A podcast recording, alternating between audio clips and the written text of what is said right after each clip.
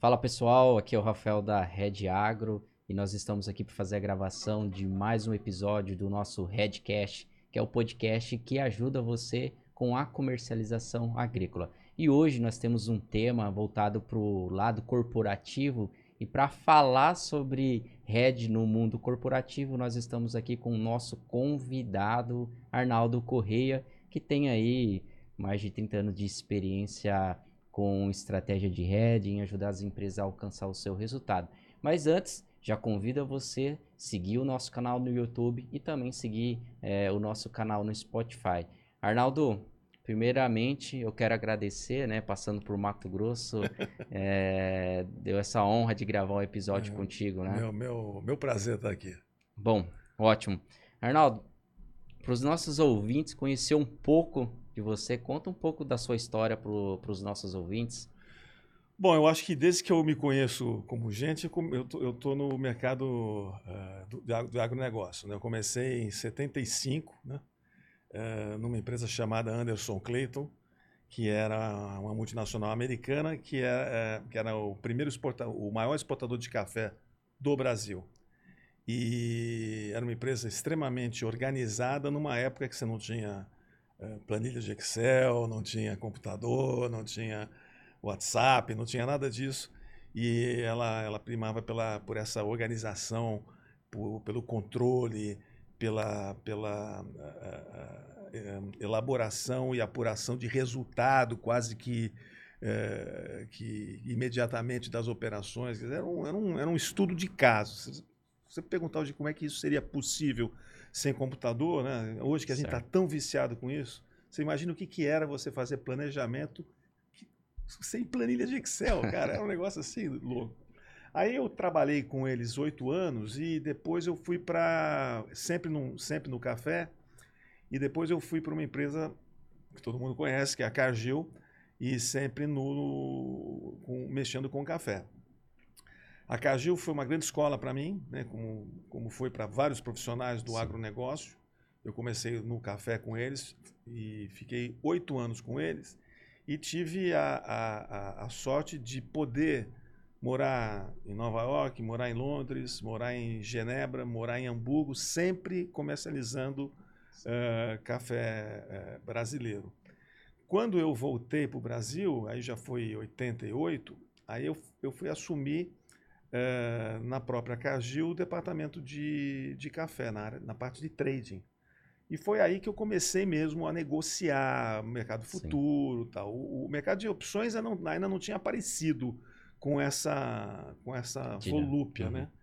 Quando eu fui para uma outra empresa eh, chamada Esteve Irmãos, que hoje é conhecida como EISA, uh, grande no algodão, aí a gente começou a operar o mercado de opções e era muito assim é, como se fala, primário, né? Pra você ter uma ideia, quando eu, quando eu morava em, em, em Nova York, é, o escritório da Cagil era dois quarteirões mais ou menos da bolsa, onde, onde ficava o World Trade Center, né? Sim.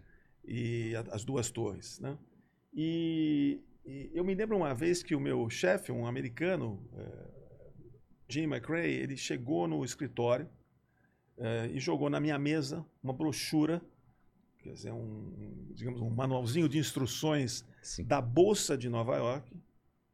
E ele jogou para mim e disse: ó, dá uma olhada nisso daí que isso vai ser o futuro. O que, que era aquilo? Era o mercado de opções, cara. 1986. Consegue entender o negócio? Nem, nem, ninguém sabia o que, que era Sim. call, o que, que era put, o que, que era. Ninguém tinha a menor ideia do que era. Né? Então, você vê, é relativamente um mercado, um mercado novo. Né? Aí terminando, terminando a minha fase de, de café, eu acabei indo para uma empresa chamada Copersuca. E eu fui para Copersuca, na, na ocasião, 1990, eu fui para, desculpe, 94, eu fui para a Copersuca nessa ocasião com o olho no café, porque a Copersuca, naquela ocasião, era dona da União, que uhum. era o maior comprador de café do Brasil, no mercado interno porque ela tinha aquelas marcas, né? Sim. Caboclo, União e tudo mais. E então eu aceitei ir para a Copersuca trabalhar no açúcar, mas na verdade a minha intenção era assim que possível pular para o café, porque pô, era o maior comprador de café do, do Brasil, você imagine né, o, o prestígio volume, que é. era você ter ali.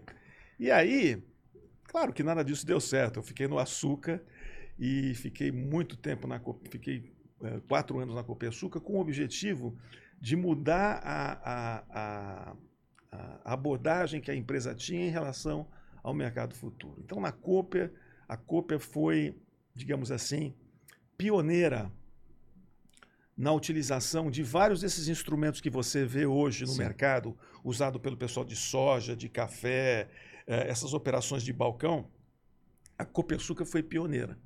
Por que, que ela foi pioneira? Porque o volume da Cooper era muito grande uhum. e era um volume que, que, que era uh, uh, significativo comparativamente ao volume total negociado de, de contratos futuros na Bolsa de Nova York de açúcar. Caramba. Então, o que, que, o que, que você precisava? Você precisava ter outros instrumentos Sim. que te dessem liquidez suficiente para que você pudesse desenvolver a tua política de, de hedge. Ela tinha o próprio balcão, então, dizer... ela tinha o próprio balcão. ela era o próprio ATC ali dela mesmo na, na operação. É. Ela foi, eu, eu, posso dizer o seguinte, a, a Cooper abriu as portas para muitas empresas, porque olhavam o que ela estava fazendo e por que, que, eles, que, que eles estão fazendo aí? Aí os bancos vinham, não, eles estão fazendo isso, isso, isso. Ah, então eu quero fazer também. Certo. Então ela foi uma, assim, uma, uma extremamente importante uh, para o desenvolvimento do mercado uhum. de, de derivativos no Brasil com a velocidade que ele acabou se desenvolvendo. Eu tenho absoluta certeza, não fosse a Cooper, uh, a, a, evolução do mercado de derivativos, uhum. principalmente de balcão, Sim. teria sido mais lenta. Aí depois da Cooper eu fui para a Bolsa, para a BMF, para ser o diretor agrícola da Bolsa.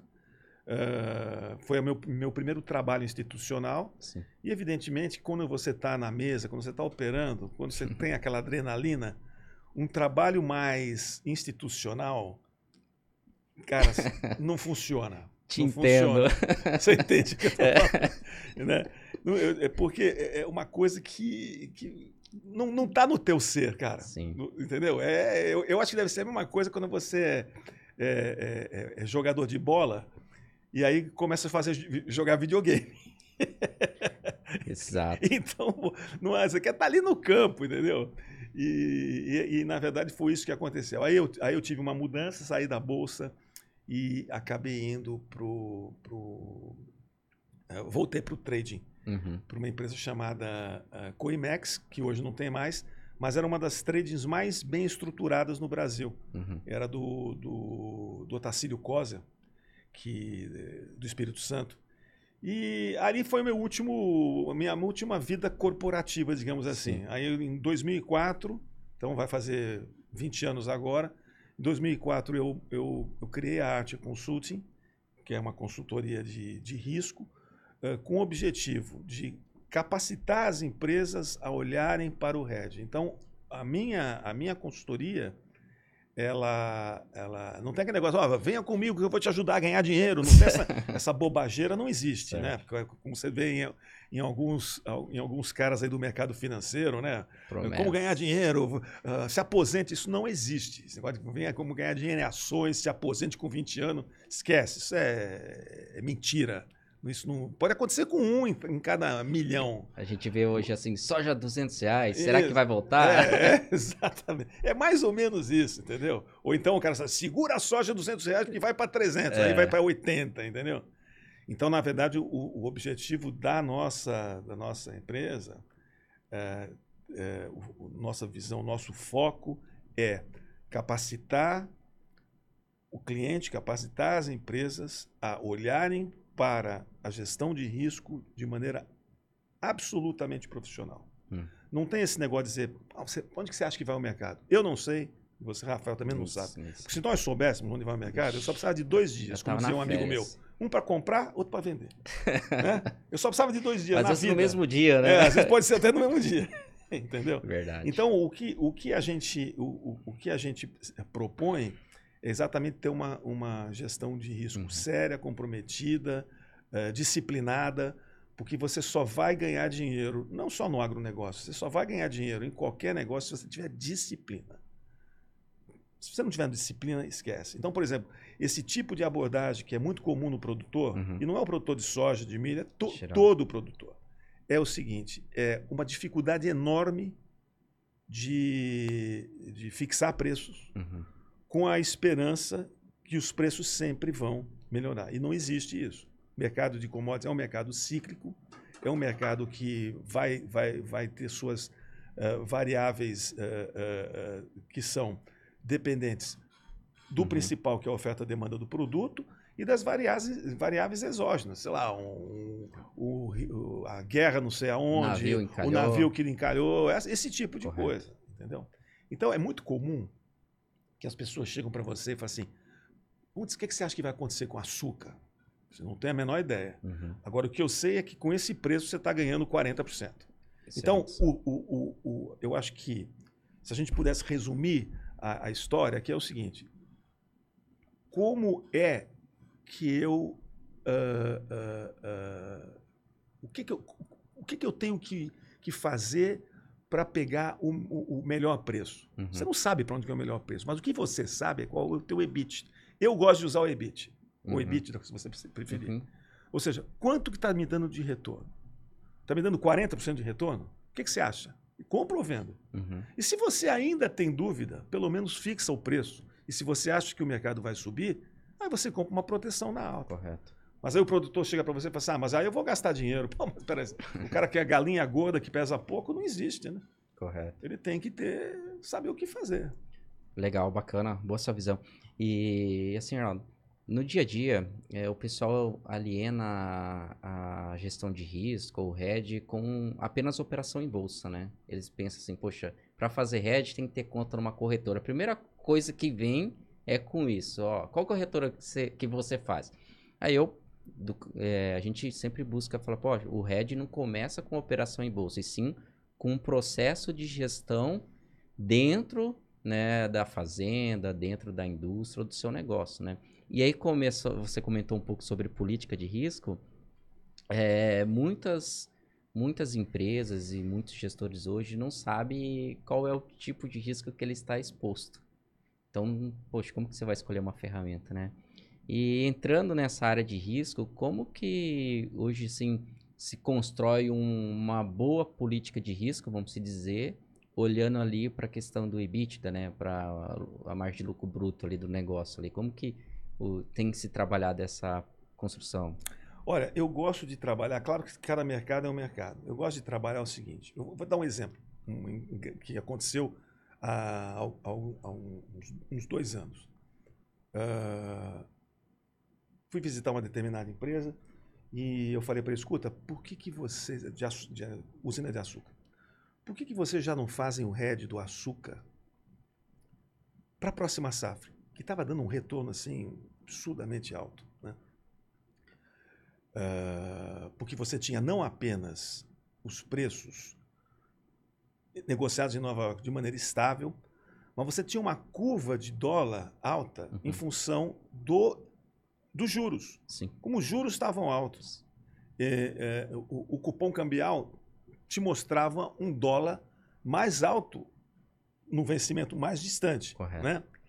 Ah, e era um, valor, era um valor bastante significativo. Aí o cara me falou assim, nunca vou me esquecer disso, que você vê como é que é. O cara diz que tem política de risco, mas é uma política de risco que não fica de pé. Assim, ah, não, a gente não pode fazer fixação para o ano que vem. Mas por quê? Porque o conselho não deixa. Bom, isso não é política de risco. Porque o conselho não deixa, mas não deixa por quê? Então, você precisa saber responder essas perguntas. Então, eu vol- voltei com o cara, hoje a política dele mudou. Não por minha causa, mas ele viu que ele tava, Sim. que não tinha lógica. Como é que eu, que, eu, que eu vou fixar preço? O que eu faço é o seguinte: eu gosto de criar uma curva de, de preços em reais daquela commodity específica e pego os últimos 25 anos e ajusto pelo IPCA. Ou ajusta pelo indicador que você preferir. É melhor você ajustar pelo IPCA, porque ele, te- ele, ele vai, te, vai te mostrando uma curva ah, mais, como se diz? Ah, sei lá, de 25 anos, e vai te mostrando os picos Sim. de reais Uhum. que você teve, né? Uhum. Até para você ter uma, uma visão. Por exemplo, o ano passado, o açúcar chegou a negociar, usando uma curva de 25 anos ajustada pelo IPCA, chegou a, a, a, a negociar num ponto uhum. em que ele só tinha negociado acima daquele ponto nos últimos 25 anos 1% das vezes. Então, Rafael, a pergunta. eu estou com um preço que está negociando um, pre, um valor que uh, abaixo daquilo, 99% das vezes foi abaixo daquilo. Eu fixo ou não fixo? Não, eu não fixo porque eu acho que vai subir mais. Pô, aí, meu amigo, aí não tem argumento mais. Então você tem que ter uma disciplina, porque você não sabe para onde vai o mercado. Então eu Sim. gosto de usar, respondendo a tua pergunta, o que, que eu gosto de usar? Eu gosto de usar uma combinação, o que eu chamo, uma matriz de preço Correto. e o EBITDA. Porque se amanhã, cara, se eu sou um produtor de soja Sim. e a soja está me dando hoje 60%, eu preciso perguntar para alguém se eu quero fixar, se eu, se eu devo fixar. Dá para comprar o banco, né, com essa margem. Não, cara, e falta essa disciplina. Uhum. E a pior de, de, tudo é que o, o, o, que você percebe muito é que às vezes o produtor prefere errar com todo mundo uhum. do que acertar sozinho, porque quando ele acerta sozinho, significa que ele também pode errar sozinho Sim. e ele não quer ficar com cara de tacho. É que nem porco na, na, na, na, na trovoada. Fica tudo juntinho, né? Uhum. Porco na trovoada fica tudo quietinho ali. Tal. E ele não tem medo de sair do, do, daquele, daquele ciclo que ele sente segurança. E é isso que o, é isso que o, que o produtor tem, que, tem que pensar fora da caixa. Quanto que isso está me dando de retorno? Correto. Eu dei aula na GV e dei aula na, na, no, na Exalc no MBA, muito tempo. Uma vez eu fui dar, um, fui dar, uma, vim dar uma aula aqui Uh, se não me engano, foi aqui em Cuiabá. E o, o, a, a, classe, 70% era produtor. A nova geração. E aí o cara falou assim, falou assim ah, professor, pô, não está fácil, estou segurando o preço porque eu acho que a soja vai subir e vou... Uh, e estou no cheque especial. Espera aí, você está segurando o preço, você está segurando o teu produto, não quer vender porque você acha que vai subir e você está no cheque especial. Você acha que isso faz sentido? Aí ele ficou assim, por quê? O que, é que você... Cara, vende o teu milho agora, ou a tua soja, compra um contrato futuro na BMF de, de milho ou de soja, seja lá o que for, paga o, o banco e espera subir. Aí ele falou assim, é, mas e se não subir? Aí o cara não me dá alternativa. É, é, fica muito difícil daí de dar essa resposta. A gente comentou aqui sobre política de risco. E, e, e, política de risco é fazer com que você alcance o resultado do seu planejamento que foi determinado para aquela safra, né? E o RED ele tem uma função muito especial que eu falo, que é fazer com que o gestor ou produtor ali tenha o controle diante das situações, né? que a gente vê que em momentos de estresse de mercado, quando não se faz política de risco, não usa as ferramentas de hedge, o problema é que se perde o controle da situação, né? E conta um pouco dessa experiência assim, de ter o controle, né, diante dessa dinâmica de mercado de estresse, né? O quanto que é importante ter o controle diante dessa, do estresse de mercado. É, eu acho que a pior coisa que você pode fazer dentro da empresa é tomar decisão, isso qualquer empresa, né? tomar decisão baseada no pânico. E você já deve ter visto isso. Sim. Como é que o, produ o produtor toma decisão no pânico? Geralmente, decisões que uh, vão afetar o resultado da empresa. Né? Então, deixou de fixar, sei lá, soja a 16, e aí quando bate 10, deu pânico e vende tudo, e aí a, a, a soja volta novamente. Né? Então, uh, é isso. Eu acho que a política, a, a, política de risco, primeiramente, ela tem que ser uh, uma política, como eu te falei, factível, né? com os pés no chão. Né? E eu não posso, por exemplo, ficar segurando fixações enquanto eu estou tendo os embarques. Em outras palavras, eu não posso ficar sempre empurrando com a barriga esperando por dias melhores. Então, aquela matriz que eu, que eu, que eu, uhum. que eu mencionei anteriormente, ela é, uma, ela, ela é uma matriz que combina tempo, Sim. Quanto tempo eu tenho até o meu, a minha produção e eh, embarque desse produto e o EBITDA. Uhum. Se eu tenho um EBITDA alto, eu vou acelerando a minha fixação. Correto. Se eu tenho um EBITDA baixo, a minha fixação tem que ir no ritmo do escoamento da minha safra. Uhum. Porque senão eu posso comprometer o meu, uh, uh, o meu resultado. Uhum. Se eu ficar esperando, achando que no mês seguinte vai melhorar, e do, não fixei, e no mês seguinte não melhorou, Acumulando. e eu já vou ter mais produto, eu vou estar tá numa situação ruim. Agora, você tem outros instrumentos no uhum. mercado que você pode, se você tiver Uh, convicção no sentido, não é convicção de que ah, eu tenho ouvido os outros e, tô, e acredito no que você está falando, não é isso. Você começa a perceber, pô, tá tendo seca, pô, a, a minha, a, minha, a, minha, a, a minha renda esse ano está menor, certamente nós vamos ter um problema de, de, de disponibilidade de soja lá na frente. Eu estou dando um Sim, exemplo uhum. teórico. Se o cara percebe isso, sem paixões, de que realmente ele, ele pode segurar um, uma parte da sua, da sua produção. Ou ou, o que seria melhor na minha visão, ele aproveita uma baixa que tenha e ele pode construir a compra de algumas opções uhum. fora do dinheiro, esperando um desastre maior. Certo. Entendeu? Ou seja, estou vendendo agora 12, mas eu tenho, eu tenho certeza, tenho convicção que vai para 14. Vou comprar uma opção de 14. É igual, fazer, igual, entendeu? Igual a soja agora neste Exa momento. Exatamente. Está ali no, no é, fundo dos tá, 12. Está tá no fundo dos 12 e, e, e, o cara. E a, e a, soja tem uma grande vantagem, que eu acho que o, que o, que o produtor ele não se apercebeu disso. A soja tem uma baixíssima volatilidade. As opções têm uma baixíssima volatilidade. O que quer dizer isso para o teu pessoal entender? O que é a volatilidade? A volatilidade, ela nada mais é do que a, a, a a quantificação pelo mercado da percepção do risco. Quanto mais risco eu vejo num determinado ativo, maior vai ser o custo da minha proteção, ou seja, da volatilidade. Portanto, a, o, o, preço dessa proteção vai ser grande.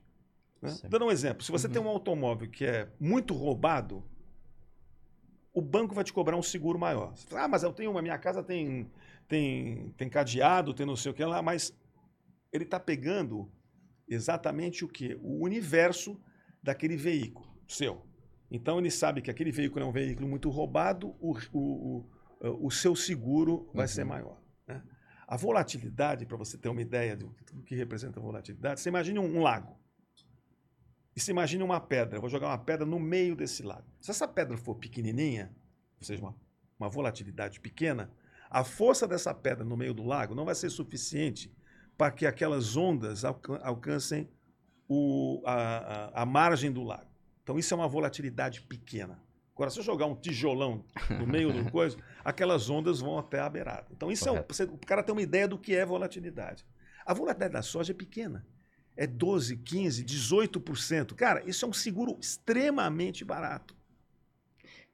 Perto do que é o café e o açúcar. Pô, perto do que é o café e o açúcar. Açúcar é 35, café eu já fiz, eu já fiz volatilidade de 48. É você. Entendeu? Uhum. Então o produtor tem que começar ele, a ele, fazer esse seguro para ele. Sim. De compra ou de venda. Porque de repente ele fala assim: olha, estou vendo que a safra do ano que vem vai estar tá muito grande. Olha só, quando, quando a soja bateu 16, quanto que estava a soja de um ano, uh, um ano depois? Vai, tava aqui 180. Tava 15? Isso. Então. Tava, de 180 reais por aí, tranquilo. Então, a, a, soja de, de, 16. de 16 em, em uhum. Chicago, um ano depois estava 15. 15. Uhum. Se a pessoa tivesse comprado uma proteção de venda de 13, quanto está o mercado hoje? 12? 12. Você já botou um centavo no bolso. É, Percebe? Seria um custo de. Esse, entendeu? E não seria quase, e não seria, não seria quase nada o que você pagou. Eu, né? eu, eu, falo para os clientes que esse é o seguro Armagedon. Você compra. A gente fez isso muito no, no Boi Gordo, quando o Boi Gordo chegou a 340. Tô sabendo. 330. Tô sabendo. Você comprava uma put lá nos 300. Teu colega que fez curso lá comigo, é, ele estava mostrando o que, o, que, o que os produtores estavam ganhando dinheiro com ele. Então, é, isso é, é o seguro Armagedon. É, não é que a gente, lógico, leva em consideração a margem de lucro, então a gente viu que essa, essa alternativa para ele entregava lucro no final. E aí foi o que aconteceu, né? O mercado do boi gordo teve, enfim. Então, essa é uma estratégia bem Bem, bem... Não, é muito legal. É, é, aliás, eu, eu gosto muito do que, do, da, da, da maneira como o, o, o Nassim Taleb, né, o autor do, do Cisne Negro, ele, ele, ele aborda o mercado. Né? Porque ele é um, ele é um investidor, uhum. é professor, é acadêmico, autor de vários livros, ensaios aí. Eu tive um curso com ele em Nova York em 2019. O, o, o, o Nassim, ele tem uma, uma, uma, uma, estratégia que é a seguinte, cara. É isso que você falou. Uhum. Eu, eu só aposto no improvável. Eu só aposto naquilo que vai dar errado. E ele, o fundo que ele administra, se eu não me engano, ganhou 7 mil por cento na pandemia. Porque esse cara devia estar comprado tudo que era opção de venda de qualquer, todos os ativos que você pode imaginar petróleo foi para negativo, tá lembrado? Não, é. Eu, Olha, o açúcar foi para 10 centavos. Uhum. O açúcar estava em 15 e foi para 10 centavos. Um ano depois ele estava 22. Todas as commodities caíram. A, a, soja, se eu não me engano, bateu 8 ou 9. Uhum. Em maio de 2020, logo depois da pandemia, porque o mundo ia acabar. Então, tem cara que, que, que, que ao invés dele chorar, ele começa a fabricar lenço para os outros. Sim. Entendeu? O, foi engraçado citando o petróleo. Esses dias atrás a gente foi fazer uma palestra, né? O pessoal sempre fala, ah, projeção, o que, que vocês acham? O que, que vocês estão projetando para o mercado? É. Aí eu gosto de mostrar o exemplo do petróleo, né? Gente, ó, o petróleo chegou a negativo. Ninguém acreditava nisso. Cara, então quem que é a gente para falar, né? Desse dinamismo de mercado que pode acontecer? E, Arnaldo, é, às vezes no dia a dia a gente sempre encontra pessoas, começa a conversar, a trocar ideia. Geralmente o pessoal já vem com algumas umas estratégias já formadas de mercado. e a gente comenta, olha, o seu nível de gestão não é aderente a esse tipo de estratégia.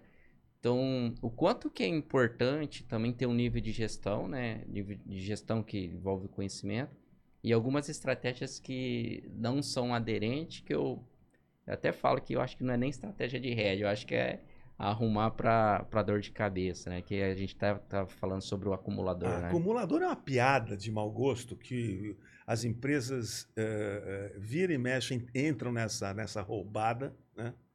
Uh, que o, o acumulador ele funciona para mercados que têm baixíssima volatilidade. Por quê? Porque ele vai ficar é a história da pedrinha que eu te falei do uhum. lago. Como, ela, como, como a, a, a, as ondas do lago não vão alcançar os extremos, beleza, pode fazer esse, essa, essa, essa estratégia da, da vovó que vai dar certo. Só que me fala qual é o mercado que não tem volatilidade e não está e não está sujeito a nenhuma a, a nenhum nível de estresse. Não existe. É. Entendeu? Não existe. Nossa, olha, olha, olha o que aconteceu com o dólar em 2008. Lembra quando o dólar bateu 1,55? Que todo mundo achava que ah, agora não vai mais. Aí ele foi para 2,20 no final do ano e quebrou uma empresa de alimentação grande aí que você sabe. Sim. Não é isso? Uh, por quê? Porque fez uma operação é, é, com, com dólar. O acumulador, se você procurar na, no Google aí, é, porque o acumulador em inglês é accumulator, né? Uhum. Se, então o pessoal chama de I kill you later, ou seja, eu vou te matar mais tarde. né? E o, esse acumulador é exatamente isso, ele é para te matar mais tarde e você não percebe isso. Não funciona. Então, para você ter uma ideia, nas, na, nas políticas de risco que eu tenho desenhado para as empresas que nos consultam, é proibido o uso de acumulador, é proibido o uso de opções com níveis de, de aparecimento ou de desaparecimento, os famosos knock-in e knockout. Ou seja, operações eh, são estruturas que aparecem ou uhum. desaparecem se determinado nível de, de preço por, por, Essa é roubada. Isso é uma roubada é, danada. Do nada acontece um fundo comprando, pô, bateu nocaute. Tem um caso de uma usina de açúcar que uma vez ligou para mim, não é minha cliente, e esse cara estava assim, ele estava falando assim, Arnaldo, pô, tem um problema que talvez você pode me ajudar. O que, que é? Eu estou comprado uma put de 17, o mercado já está mais ou Sim. menos 15 centavos. Tá? Estava mais ou menos 15 centavos. E ele estava comprado uma put de 17. Pô, legal, uhum. né? Eu estou uhum. comprado Nossa. uma opção de, de, que me dá o direito de vender a 17. Bacana.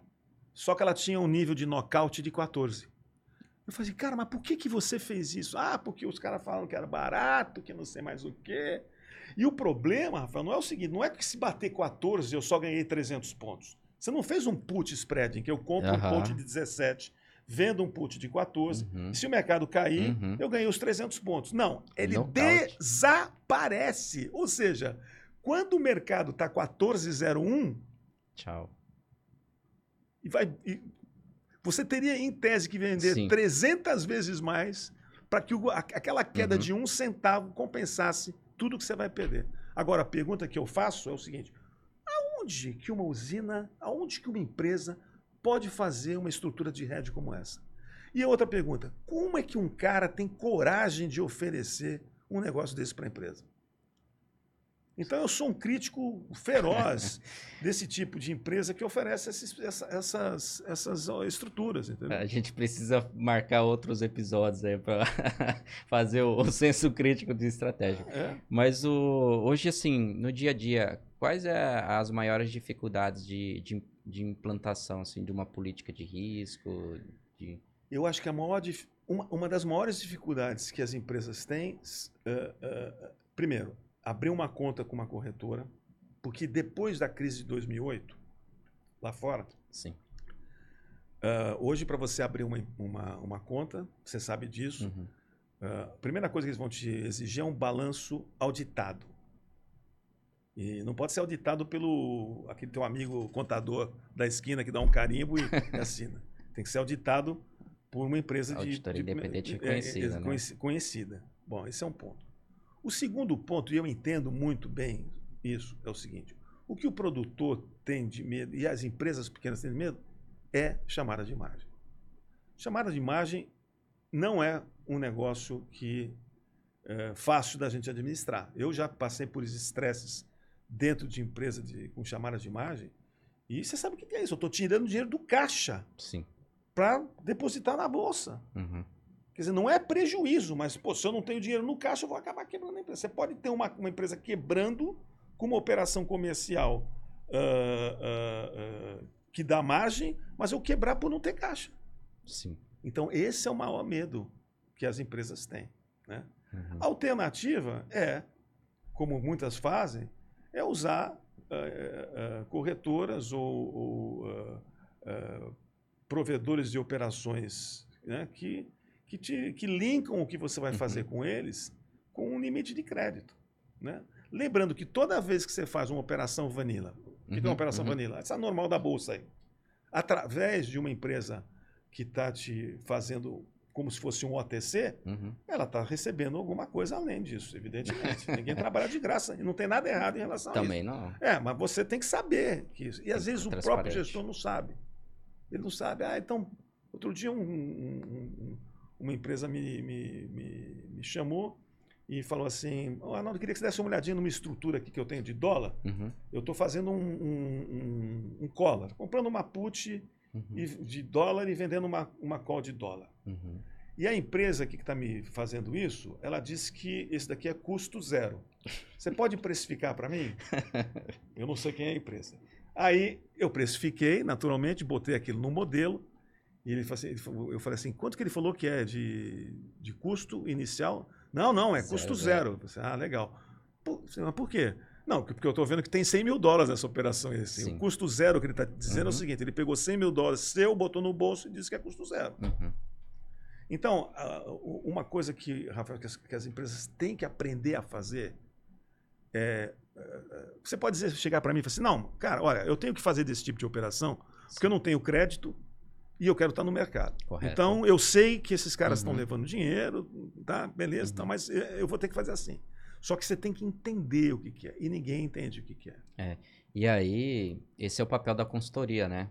Que quando você tem um profissional ao seu lado que entende, poxa, o, o, o serviço pago ali pelo consultor não é quase nada. Não, um exemplo, esses dias eu também peguei na, na soja.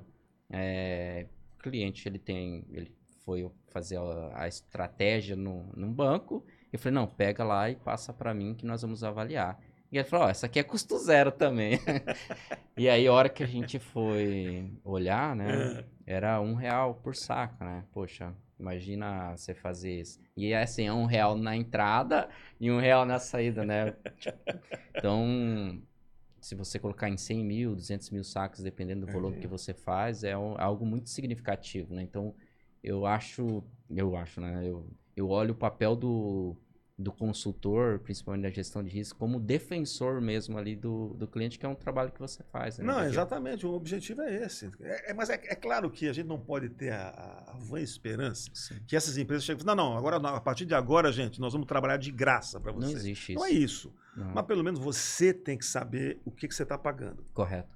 O que, que eu faço com os clientes, a gente já deixa claro, Cara, qual que é o spread saudável, vamos se dizer, né? É. Na linguagem do, é. do, mercado. Qual que é o spread saudável? Ó, o spread saudável para esse tipo de operação é essa. E encaixa dentro da, do planejamento.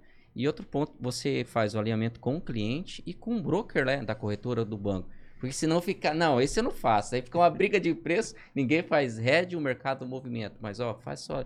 E esse a gente é um trabalho que a gente faz por meio da nossa consultoria. Quando tem esse tipo de estratégia, faz-se o alinhamento. O que, que é um spread saudável? O que, que é saudável para dentro daquilo que o cliente precisa, né?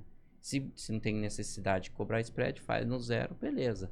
Mas quando entra nessas alternativas, eu acredito que tem um. Rafael, acho que as coisas vão evoluir de tal jeito. Não sei se eu vou ouvir isso ainda, mas acho que as coisas vão evoluir de tal jeito com inteligência, com essa a, a inteligência artificial, que certamente você vai trazer para o mercado um volume maior do que se tem hoje. Sim com margens menores, uhum. mas um volume extraordinário. Correto. Que você vai, você vai ter um robozinho, você uhum. vai ter um, um aplicativo na Bloomberg, na, na, na, na Reuters ou na, na, na Broadcast, vai ter um aplicativo que você vai botar lá e vai e vai deixar o robozinho trabalhando. Hoje você já tem no mercado acionário. Sim, né? sim. No mercado acionário você tem alguns robozinhos que você faz que você bota lá um spread que você quer e, e, pronto. Correto. Eu acho que nós vamos chegar num ponto desse, de eu, evolução. Eu, acredito também. Entendeu? Porque ó, se você falasse para mim, quando eu era garoto, primeiro, quando eu era garoto, que eu ia ter um aparelho em que eu poderia falar com a pessoa e olhar para ela e conversar, você está vendo o filme do Flash Gordon. e hoje a gente tem, tem, tem todas essas coisas aí de, de, de tecnologia à, tua, à, nossa disposição. Sim. Eu acho que nós vamos evoluir muito. E, muito. inclusive, a gente internamente começou a fazer o, o guru da comercialização. A gente já começou a treinar a nossa inteligência artificial, porque a gente recebe muita pergunta. Para onde que vai o mercado da soja? O que, que você acha? Então, olha, conversa com a inteligência artificial. e ela... o que, que a inteligência artificial fala para onde vai é, o mercado bom, Vamos lá. e aí, ó, conversa com esse chat que ele vai te responder, né? Então, é, a gente, até essas informações mercadológicas, eu estou admirado pela capacidade que a inteligência artificial já tem de pegar as informações mercadológicas, transformar em relatório. Mas a única coisa que eu acredito que ela não vai fazer é aquilo que a gente faz hoje que é olhar para as informações do cliente e, e decidir. E decidir. Não, isso, eu também acho que isso vai, não, não vamos substituir isso. Não adianta. Bom. Não adianta. Arnaldo, e, e dentro dessa, desses anos aí de experiência, eu acredito que já passou vários cases de sucesso aí. Você consegue trazer um para nós aí dentro desse, desse, desses, desses anos de trabalho? Olha, eu acho que é, é, o, case, o case de sucesso ele é uma uh, é um conjunto da obra, na verdade, né? Uh, você tem você tem algum, alguns casos de algumas operações que a gente fez para clientes, né, em que você comprava uma, uma, uma call e vendia duas, e se o mercado fosse naquela, naquela na, em determinada direção, você dava um preço de fixação para o cliente muito acima do mercado. Dar um exemplo, Sim. vai. Digamos que a soja hoje esteja está tá, tá, tá 12. Certo. Aí eu vou no mercado e na, na ocasião, uhum. então eu comprava uma call de 12 e vendia duas de 14. Uhum. Custo zero. Né? Aí era Correto. custo zero. Comprava uhum. uma de, de, de uhum. 12 e, ia, eh, e vendia duas de 14. Nessa ocasião, né, dando esse exemplo mais ou menos pra, perto do que, do, da tá realidade, hoje o mercado fechou a 14,50. Ele expirou a 14,50. Então, uhum. o que, que aconteceu aí? O que aconteceu aí foi o seguinte: a fixação do cara foi. Ele ganhou 200 pontos do 12 ao 14. E do 14 o 14,50, ele, ele ganhou em cima desses 200. Então, eu, qual foi a fixação dele final? 16,50. Se ele chegasse para um amigo dele e falasse assim, eu fixei minha soja a 16,50, o cara fala, peraí, mas a soja já bateu 14,50. Entendeu? Então você tem algumas é. estruturas que você pode fazer no mercado Sim. que se elas. Uh, uh, uh, se você acertar o direcional também delas, uhum. Elas agregam valor. E a mesma coisa na, na, na queda. Uhum. Uma coisa na, na queda. Correto. Entendeu? Se eu uma, compro, compro uma put de 14, vendo, vendo, uma, vendo duas de, de 12, se o mercado fechar abaixo de 12, eu estou comprado a 10. Uhum. Né? Porque é 14, você, tá, você entendeu? Sim. 14 menos 12 menos 12 dá 10. Uhum. Então, eu estou comprado a 10. Então você tem algumas estruturas uhum. que, se você tiver disciplina e você acertar pelo menos o trajetória do mercado, você agrega valor. Esses dias a gente trabalhou uma semelhante com o boi, só que a gente travou o risco lá em cima. Ah, né? você ficou com medo que fosse. É, mas é legal que pegou, estourou um pouco mais a volatilidade, saiu dos padrões no boi. Então a gente fez com volatilidade. É o mercado. Quanto que é a volta do boi? O boi normal ali 15, 14, normal. A hora que estoura vai lá para 20, 19. Oh, então a maravilha. gente pegou nos 20, fez a estratégia, então guardou muito, pre... fez pagou menos, né? Essa estrutura tem que pagar, mas paga muito menos. Aí o mercado do boi foi subindo foi subindo com baixa vol, aí a vol voltou. Então, a hora que foi receber, então você recebe o valor intrínseco da operação ali que, nossa, os clientes ficam muito felizes. Mas igual você falou, é um direcional, é uma avaliação de é. em cima da estratégia. É. Agora, você quer ver uma coisa? A, a, a, esses mercados cuja vol são pequenas, eles, eles têm uma vantagem. Uh, você, pode, você pode colocar isso no modelo. Se eu comprar hoje uma estrutura de soja para um ano, se comprar uma call uhum. de, comprar uma call de 14, de 13 da soja para daqui a um ano. O prêmio que eu vou pagar, que é mais ou menos esses que você falou, essa volatilidade de 15%, 20%, uhum. 15, 16%. Tá. Você vai dizer, pô, mas eu estou pagando um prêmio alto para caramba. Eu já fiz essa conta. 360 dias. Se em 180 dias, essa vol, em qualquer período desses 180 dias, da primeira metade, uhum. essa vol for de 15 para 20, o preço que você pagou de mercado volta a ser o mesmo. Em Sim. outras palavras, é como se você estivesse comprando um seguro por seis meses de graça. Correto. A, a única coisa que você espera é que a vol suba naqueles seis uhum. meses. Uhum. E, tem, cara, e, pode subir. e pode subir, pô. Você está você tá torcendo pelo, pelo improvável. Bom, o Arnaldo, é, e para os nossos ouvintes, né, é, que estão, vão ouvir e assistir a gente é, e desejam começar, né, é, principalmente parte corporativa, qual que é a orientação que você passaria para essas pessoas? Olha, eu acho que uh, uh, uma, uma, uma coisa que, que hoje as empresas, principalmente as multinacionais, não fazem mais, na época minha, né, a Caju me mandou para fora, né, hoje é muito raro que isso aconteça fazer um, um, um aprendizado, né? Mesmo porque hoje as pessoas têm menos comprometimento com as empresas, né? Você vai atravessar a rua para ganhar 500 reais na, no concorrente, né? Não estou dizendo que é certo ou errado, estou dizendo que, ah, que, que, isso não estimula que as empresas uh, invistam nisso. Mas o que eu vejo é o seguinte: existe, existe uma falta de profissional no agronegócio em, em todos os níveis. E principalmente nos níveis que nós estamos falando aqui. Uhum. Gente de logística, gente de, da área comercial, gente de gestão de risco. Não tem profissional, rapaz. Não tem profissional. Estou te falando, vai buscar. Outro dia uma empresa falou para mim, pô, me arruma um trader de etanol. Você está com sacanagem. Onde que eu vou arrumar um trader de etanol? Só se eu for aqui no bar da esquina é. e pegar um pinguço.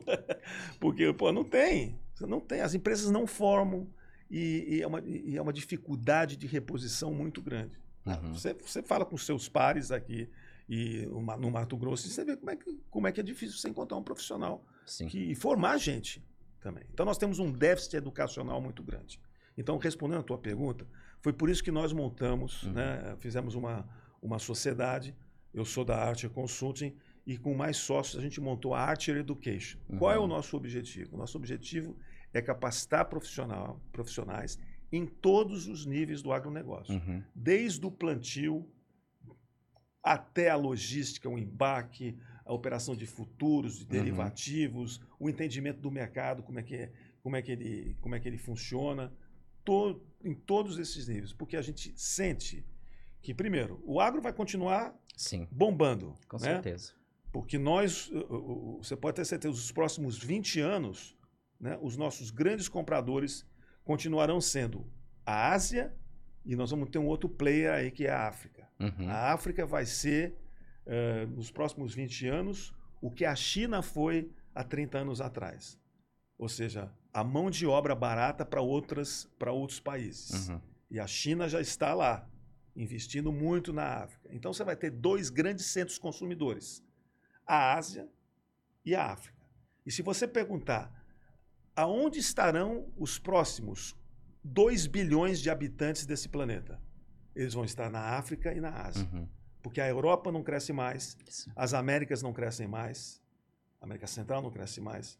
Então, ah, essa parte ah, de- desse lado aqui, do hemis- do hemisfério norte e, e, e as Américas, daqui não sai mais coelho. É só você ver quanto Uhum. que o Brasil era para ter de população, segundo o IBGE, e quanto foi o número final. Nosso, nós crescemos menos em população do que imaginávamos. A Europa tem um decréscimo de população. Né? Você sabe quanto, quanto, você sabe quanto que o Banco Mundial estima que vai ser a população do Brasil ah, no final desse século? Não, não. 168 milhões. Muito- Ou seja, nós vamos perder É. 40 milhões de consumidores. Sim. Porque a população está tá cada vez mais velha e ninguém quer ter filho. né? Hoje você tem mais pet do, que, do que Verdade. creche. Legal, bacana. Arnaldo, bom demais esse episódio. É, como que os nossos ouvintes faz para acompanhar o seu trabalho?